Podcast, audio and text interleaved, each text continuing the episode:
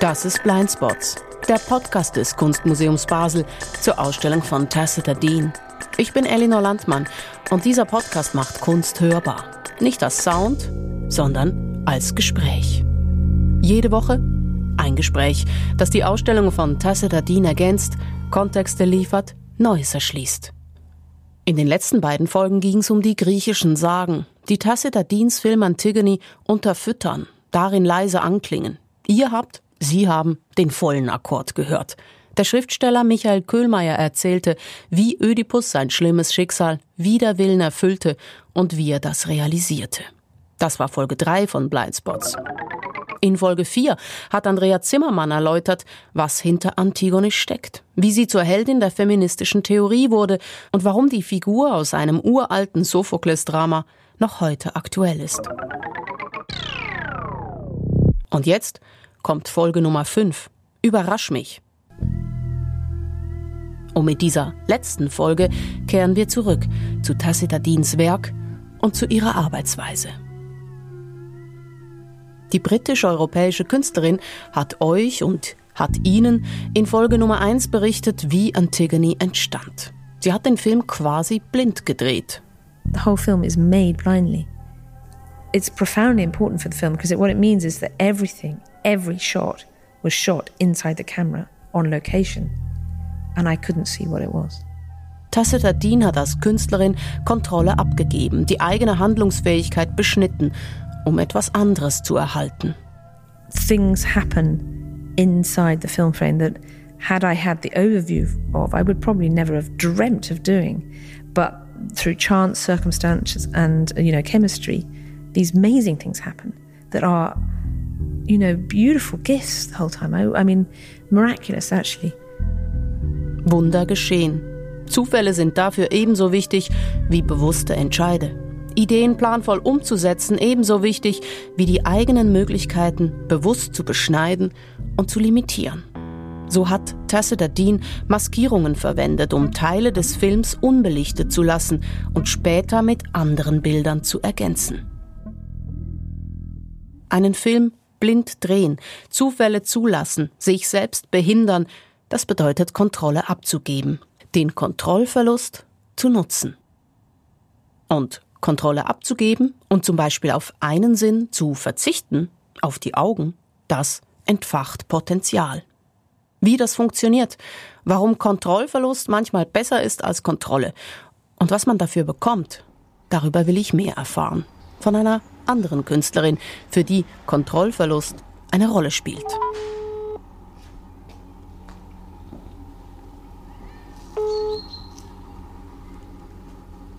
Hallo, Elli. Hallo. Wo bist du? Man kann nämlich eigentlich durchkommen. Ähm, ich bin im also, Hinterhof. Ja, dann komm einfach geradeaus und dann komme ich dir entgegen. Okay. Birgit Kempker ist Schriftstellerin und sie macht Hörspiele. Ihr neuestes heißt Holidays from Suicide, eine fantastische Reise mit Iggy Pop. Es entstand zusammen mit Anatol Atonal für Schweizer Radio SRF. Eine Art Treffen mit dem legendären Sänger in einem Song. Hörspiele sind interessant in unserem Zusammenhang, denn wer hört, sieht erstmal nicht. Er oder sie nimmt nicht mit den Augen wahr, sondern es liegt ja auf der Hand mit den Ohren. Im Hörspiel also entfaltet Blindsein, wie bei Tacita Dean, eine Art Potenzial. Und ums Hören geht's mit Birgit Kempker auch später in dem Gespräch. Aber anfangen tun wir am Anfang. Lass uns einen Test machen. Es klingt gut, es halt nicht groß, klingt super. Das könnte hier auch nicht rein, oder? Sagst du eigentlich allen du? Ja. Also mein Zahnarzt nicht. Okay. Und noch ein Arzt, ähm, mein Psychiater. Da muss ich aber noch dran arbeiten. Ihm du zu sagen? Ja, weil ja. ich finde irgendwie nur der Zahnarzt und der Psychiater. Nee, und meine Ärzte, Ärzte. Ärzte, ne, Ärzte sind sie eigentlich. Okay. Als ich dich angefragt habe für dieses Interview, hast du sehr schnell zugesagt. Und dann habe ich nachgefragt und gesagt, ja, soll ich dir ein bisschen erzählen, worum es geht? Und hast du gesagt, nee, nee, nee, lieber nicht. Je weniger ich weiß, desto besser. Mhm. Das ist so eine Steilvorlage für das Gespräch. Ja. Weil natürlich interessiert es mich ja, was passiert, wenn du mehr weißt und warum willst du es nicht wissen? Was, Was ist dann besser? Es ist aus tausend Gründen wirklich besser. Einerseits, ich gebe ja sowieso immer so vorgekautes von mir, weil ich ja die Frage, die du mir stellst, wahrscheinlich schon mal gehört habe. Also habe ich schon viele Probleme, das aus meinem Kopf rauszuwischen, was du mich fragst, weil ich das ja schon weiß als Antwort. Und wenn ich das dann noch vorher weiß, dann rege ich mich ja noch mehr darüber auf. Du ärgerst dich über dich selber. Ja, das, ich kann nicht ein Areal in meinem Hirn anzapfen, was noch nicht angezapft wurde. Oder das ist doch alles, das sind Stereotypen, das ist banal. Es nervt mich, was rauskommt, ja. Und beim Schreiben ist es anders, aber hier, ich rede ja mit dir und dann ist dieses ähm, Allerweltszeug von sich geben echt unangenehm. Mhm. Gibt verschiedene Techniken, das auszuschalten. Eben, das eine ist, ja. überrasch mich, also sag's mir nicht, obwohl ich dich wahrscheinlich nicht überraschen werde, aber ja. so, das ist so eine Technik, oder? Gibt sicher noch andere Techniken jetzt in deiner Arbeit als Schriftstellerin? Wie, wie, was, was brauchst du da? Wie machst du das? Also, da ist das nicht so schlimm, weil beim Schreiben ist das Gehirn gleich auf einer anderen, da weiß das, ah, jetzt geht es los. Und das macht es von selbst mittlerweile, da brauche ich keine Technik. Also ich muss alles rausschmeißen, was stört. Aber ich glaube, im Gehirn rollt es dann auf diesen Rollen los und denkt, ah, okay, jetzt geht's los, jetzt erinnern wir uns plötzlich an komische Sachen und so. Also ich mit mir selber, das ist nicht so ein Problem. Mhm. Ich frage so blöd, weil es mich interessiert, wie wichtig eigentlich der Kontrollverlust ist. Siehst du, und das ist diese Klassikerfrage. Und dann gibt's ja die Klassikerantworten. Natürlich geht es hier um einen kontrollierten Kontrollverlust und so, um Pipapo, oder? Ja. Kann ich dir alles genau aufdröseln, weil ich schon so oft das gesagt habe und gedacht habe darüber. Und so ist es auch. Einerseits. Andererseits, man kann natürlich Drogen nehmen. Ne? Und dann, je nachdem, wie viel ich dann reinschmeiße, würde ich hier unterschiedlich reden mit dir. Du weißt ja nicht, ob ich jetzt was genommen habe oder nicht. Hast du? Weißt du nicht, weil ich sag das dir jetzt nicht. Das ist ja hier irgendwas Öffentliches, ne? Weiß ich nicht jetzt gerade so. Wenn du das ausmachst, sag ich's dir. Ach, dann mach ich's aus. ja.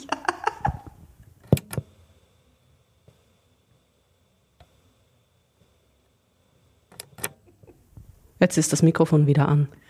Ja. Diese Kontrollverluste, ähm,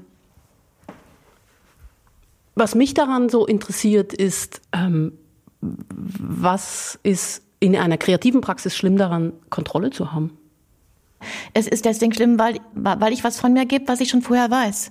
Wenn ich was schreibe, was ich schon vorher weiß, dann langweilt es mich einfach enorm.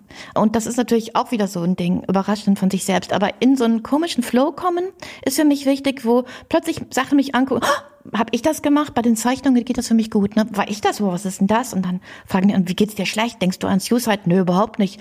Aber die Bilder, ja, das stimmt. Das ist was anderes. Es ist, bin nicht ich. Es guckt mich an. Es kam von mir. Aber ich, ich bin nicht identifiziert. Also ich suche wirklich alles, womit ich nicht identifiziert bin, weil das finde ich am elendsten. Aber das heißt auch, ich mache eine Transgression. Ich gehe woanders hin. Ich wandere. Ja, also das wäre natürlich super. Also mit Iggy Pop habe ich das versucht oder dann nachts und so Vollmond und so komisches Haus und so mit Fledermäusen hat auch ein bisschen geklappt. Nur bin ich dann irgendwo gelandet unter der Erde in alten Kriegen, wo Iggy Pop überhaupt nie gelandet wäre, aber durch ihn als Mittel bin ich irgendwo anders gelandet. Aber das ist schon natürlich ein bisschen Glück, oder? Du kannst nicht ständig auf Reise gehen und dann irgendwo landen, ja. Bist du jemand, der diese Erfahrungen eben der, dieser Transgressionen quasi wie so in einen Rucksack packt und immer wieder mitnimmt und dann abrufen kann über Erinnerungen oder musst du da immer wieder reingehen? Ja, das ist Spiel. einfach kein Rucksack. Kein Rucksack. Nein, weil sonst wird es ja nicht funktionieren. Also es gibt, ich glaube, im Gehirn sind schon ein paar Spuren gelegt und die gehen schneller wieder drauf, wenn ähnliche Sachen abgerufen werden. Aber ähm, wenn es schon da wäre als Erinnerung, ähm, das wäre kaputt. Jetzt ähm, hast du es angesprochen, man kann Drogen nehmen, es gibt auch andere Techniken. Ähm, was? Na, ich zeichne. Die Farben, es guckt mich an. Es ist dann wie, ich gehe dann in die Zeichnung rein und dadurch passiert was aber sonst äh, irgendwo anders sein. Hat es auch was mit ähm, dir und deinem Körper zu tun? Also so dieses Atmen oder Hyperventilieren oder das habe ich früher viel gemacht. Also ich mhm. habe so zehn Jahre lang so holotropes Atmen immer in andere Welten reingeatmet und so. Irgendwann merkt man, das ist auch langweilig. Es wiederholt sich einfach immer alles. Ich mache manchmal dieses, dieses, wie heißt er noch, dieser, oh, dieser Kälte-Märtyrer-Papst. Fällt mir gerade nicht ein, aber so Kälteatmen mache ich manchmal. Oh, Ja, man atmet ganz kräftig und dann hält man die Luft an in bestimmten Rhythmen und dann kannst du, wenn du Glück hast, und mir ist es erst einmal richtig gelungen, kannst du wirklich ein bisschen aussteigen aus deinem Körper. Und das, aber dazu braucht es sehr viele Bedingungen und vor allen Dingen, dass du nicht erwartest, dass es klappt. Ich habe es einmal wirklich erlebt, das war super. Da bin ich so über den ganzen See und konnte das so abfliegen. Ich habe es immer wieder versucht, auszusteigen. Ich habe es nicht mehr geschafft. Ja. Und da habe ich gar nicht ernsthaft dran geglaubt. Da habe ich es einfach mal probiert. Jetzt hast du mehrfach gesagt, immer wieder ein Thema, ja, ich, es passiert wieder das Gleiche oder ich weiß es ja schon, oder? Und es langweilt mich dann Ja. auch. Ist das ein Merkmal von Qualität? Dass das Gleiche passiert? Ja, dass das Gleiche passiert und dass man das so ein bisschen findet. Du meinst, das ist eine Qualität, dass das Gleiche passiert? Kann das sein, dass wenn ähm, du in Interviews immer wieder dasselbe gefragt wirst und auch immer wieder dasselbe sagen würdest, vielleicht wäre das ja gar nicht schlecht? Ja. Das ist dasselbe wie mit dem konventionellen Schreiben. Vielleicht wäre auch konventionelles Schreiben nicht schlecht. Ist am Ende der Tage, wenn ich dann 90 bin, zittrig, denke ich, okay, jetzt schreibe ich irgendeine Fantasy-Fiction und jetzt, Leute, jetzt ist es, oder? Äh, ja, kann sein. Ich habe mir auch überlegt, dass sich so vermitteln und sich erklären und so. Das ist natürlich für mich äh, langweilig, aber wahrscheinlich geht Kommunikation so. Und dass das vielleicht gar nicht schlecht ist, sich mal zu erklären und nicht immer alles auszulassen und zu denken, am liebsten hätte ich, dass immer nur Telepathie ist. Aber es ist schon so, dass ich das am besten finden würde.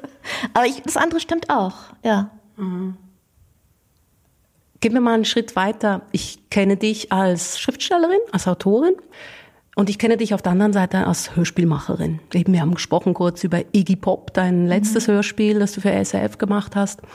Und ähm, in diesem Podcast mit Tacita Dean geht es viel ums Blindsein. Eben sie produziert blind. Das hat für sie sehr viel als bildende Künstlerin viel mit Kontrollverlust zu tun, eben nicht zu sehen, nicht zu wissen, was sie filmt. Und ich habe dann mit der Zeit gemerkt, aber dieses Blindsein, das hat ja eigentlich, ähm, man kann das irgendwie als Defizienz beschreiben natürlich, oder? Wir sehen nicht, mach die Augen zu, zack. Aber es ermöglicht ja auch ganz viel, weil wenn ich die Augen zumache, dann höre ich ja. Ja. Es gibt eins wirklich bei mir, dass ich unbedingt wiss, alles wissen will und alles sehen will. Und ich bin doch eh blind. Also was soll ich mich anstrengen, blind zu sein, wenn ich das sowieso bin? Erzähl mir etwas darüber, ähm, wenn wir aufs Hören gehen und aufs, aufs Hörspiele machen. Wie, wie, wie, wie gut bist du im Hören? Wie, wie funktionierst du als Hörerin? Ja, also es gibt verschiedene Arten hören. Zuhören ist was anderes, als sich so auf so eine Stimme legen. Und jetzt bei dieser Arbeit mit Iggy und mit Anatol wichtig, ähm, zu hören, zu hören, auch dazu vielleicht noch Stimme zu geben und dann in die Zwischenräume, in die Zwischenfrequenzen zu kommen, zwischen dem, was ich höre, was ich vielleicht auch als Stimme noch dazugebe und was dann plötzlich entsteht. Sowie die Hoffnung, so Geister zu hören. Also es, das klappt auch. Also dass dann plötzlich ein riesiger Raum aufgeht und dann werden Frequenzen vermutlich eingeladen. Ähm, ja, dass ich sie höre. Dass man sie dann später wieder hört, jemand anders weiß ich nicht. Der, der größte Teil nicht. Aber das ist schon der Riesen, also deswegen, ich mag am liebsten von allem Audioarbeiten, auch noch lieber als Zeichnen. Weil das ist einfach einzigartig, dieses in diesem Frequenzspektrum oder in dieser Welt oder in dieser, ja, ich, für mich sind das Geister oder Stimmen. Andere Stimmen reinzuladen, also dass die dann wirklich von selbst kommen und dass ich die auch hören kann. Also nicht, dass ich jetzt, ich kriege nicht so Botschaften oder so, leider. Und diese Räume, die dann aufgehen und die anderen Stimmen, die gehört werden können oder sich materialisieren oder so. Du hast gesagt, ich weiß nicht, ob sich das transportiert. Das meiste wahrscheinlich nicht. Also sind es doch wie innere Stimmen. Nein, ich glaube, das ist real. Nur die Wahrnehmung von uns allen, also ich meine, jetzt rede ich ja wieder wie so ein Papst, die ist ja enorm eingeschränkt. Und meistens, wenn Leute so Radio hören, auf Sinn. Genau. Also Sinn, Sinn, Sinn, sag mir, sag mir, sag mir, was Sache ist und so. Und alles andere dahinter, das ist, da muss man das auch nochmal spitzen und nochmal hören und öffnen und sagen, okay, sehen, okay, das ist gratis, oder? Und jetzt nochmal so hören. Und das ist auch für mich selten. Also das kann ich ja auch nicht immer. Und das finde ich so interessant, dass man sich dann, ich will es nicht defizient beschreiben, aber dass man sich so selber überlistet. Weil der Kopf, der will irgendwie was anderes. Ja, das stimmt. Nur meiner will eben auch gar nichts anderes. Aber schon, es ist so, eine, sich in Schwebezustand zu bringen, ne? in so einen In-Between-Zustand. Ich würde gern was ausprobieren mit dir, wenn du Lust hast. Mhm. Und zwar habe ich so ein paar, so eine Tüte mitgebracht. Und wenn du Lust hast, machst du die Augen zu, mhm. greifst in die Tüte, holst dir was raus, mhm.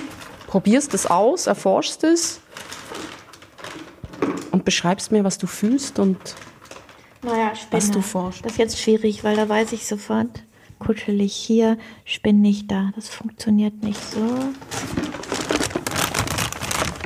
Wenn man so denkt, man wüsste, was es ist, das ist interessanter. Also was das Erste, was ich denke sofort an der Trinken, an, an solchen Schwimmweste, aber es ist nicht korkig, es klingt gut. Also das ist attraktiv für mich, weil der Klang ist so schön trocken. Aber was möchtest du eigentlich von mir? Du musst nicht rausfinden, was es ist. Ich möchte einfach. Ja, das ist aber, aber das ist das, das kann man nicht wegmachen, weißt Aha. du? Ich weiß nicht wie. Mein Gehirn will sofort erst erkennen. Also dann schau. Okay, das ist also ein Ding. Es ist ein Instrument, oder? Das ist ein Instrument, ja. Ja. So ein Rhythmusding. Ja. Schau, das ist glaube ich so. Ah, so eine Ratsche. Eine Ratsche ist das, oder? Ja. Okay, lass mich mal probieren.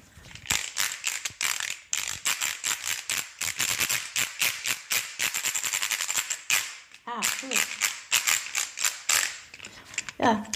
Aber du, dieses erste Ding, dieses Benennen oder so, ich bin ja ein Benennungsfreak. Also ich bin ein völliges Kontrolltier und ich mag auch Begriffe. Ich mag, dass Begriffe bedeuten, was sie bedeuten und dass man sich den Kopf daran zerbricht. Ich mag das, dass der Kopf arbeiten will und begreifen will. Für mich ist es gut, dass der Kopf so richtig knacken will und verstehen will und dann geht's aber eben nicht. So, so funktionieren ja Witze eigentlich, oder? Dass man Lösung, Lösung, Lösung sucht und dann bosch, springt man dahin und dann hat man von einer anderen Perspektive plötzlich, sieht man es anders und versteht es. Im Moment denkt man, versteht man ja auch nicht.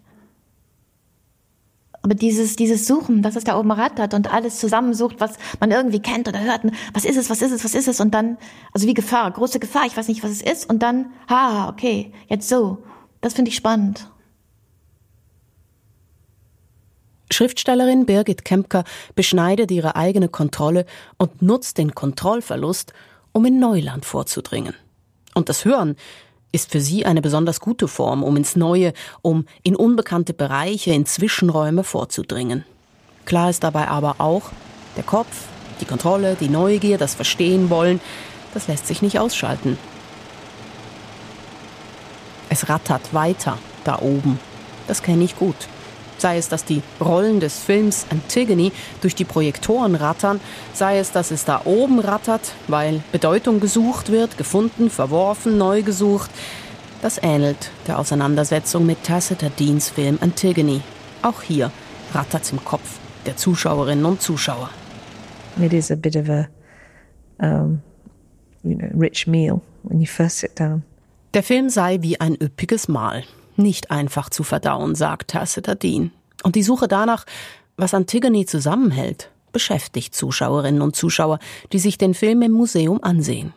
Die Naturaufnahmen, Geysire, Wetterstimmungen, Eisenbahnbrücken, der wandernde Ödipus, die Szenen im historischen Gerichtssaal in Thebes, Illinois, das alles greife erstaunlicherweise irgendwie doch ineinander, sagt die Künstlerin. How on earth does it all stitch together? But it kind of does. And it does using the eclipse, I think.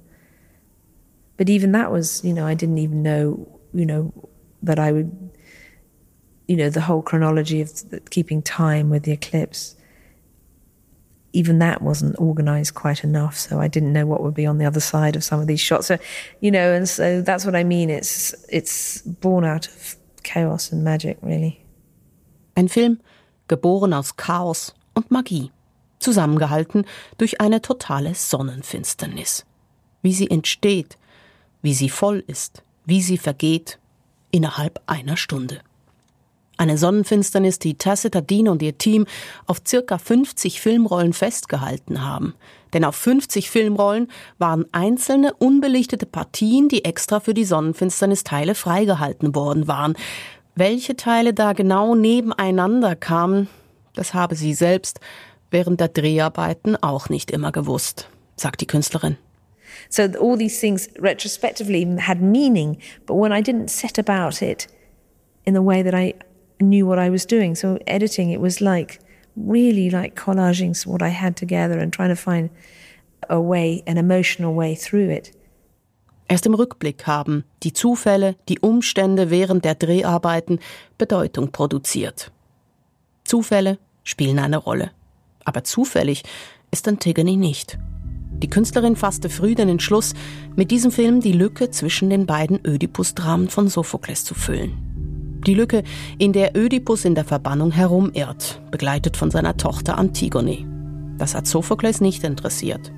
Was die beiden da machen? Eine Leerstelle. Wie lange sie wandern? Auch. Aber irgendwas passiert in der Leerstelle. Irgendwas verändert sich und als Ödipus stirbt, bricht Antigone auf und beginnt selbst zu handeln. Das hat Sophokles dann sehr wohl wieder interessiert. Der Film von Tacita Dean erzählt diese Lücke nicht, aber ein Text, der im Film vorkommt, der tut es. Und der Text stammt von Stuart Stern, einem Drehbuchautor aus Hollywood. Stern schrieb Rebel Without a Cause, den berühmten James Dean-Film. Und Stern schaute sich mit Tacita Dean 1997 ihr Antigone-Vorhaben genauer an am Sundance Workshop. Sterns Ideen waren zentral für Tacita Dean, als sie Jahre später den Film doch noch realisierte. Was tun die beiden im Exil? Stern glaubt, die Jahre, die Antigone und Ödipus in der Verbannung verbringen, seien notwendig. Sie seien gefüllt. Womit? Mit Vergessen.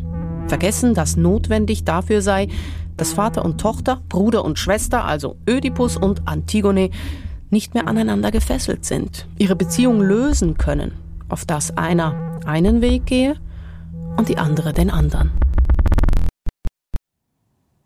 Freiheit, Selbstbestimmung in der Beziehung zwischen Eltern und Kindern klingt an. Ein Thema, das Tacita Dean wie alle anderen Kinder und alle anderen Eltern beschäftigt. But still, I, I, I think it's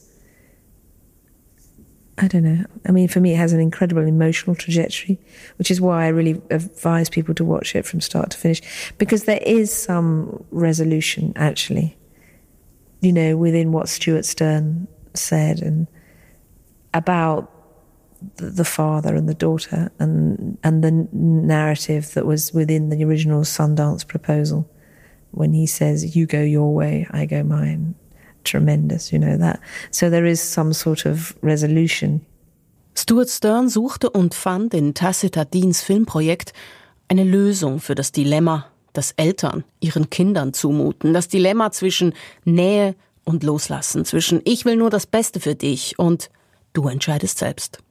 Stern entdeckte eine Freiheit in der Eltern-Kind-Beziehung, die schwierig zu erreichen ist. Und ein Symbol für diese Schwierigkeit ist, dass nun mal Eltern ihre Kinder mit Namen ausstatten, sie benennen und damit definieren, weil jeder und jede von den Eltern einen Namen bekommt, der Kinder begleiten, beschützen soll, aber auch Erwartungen festlegt. Ein Name, der Kinder prägt und den man sich nun mal nicht aussuchen kann, mit dem man nur umgehen kann, so wie Tacitus oder Antigone oder Ptolemy.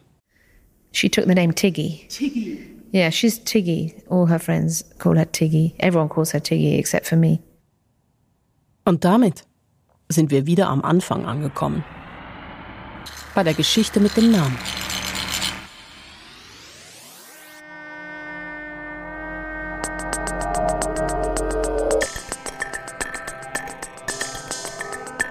Das war Blindspots, der Podcast des Kunstmuseums Basel zur Ausstellung von Tacita Dean.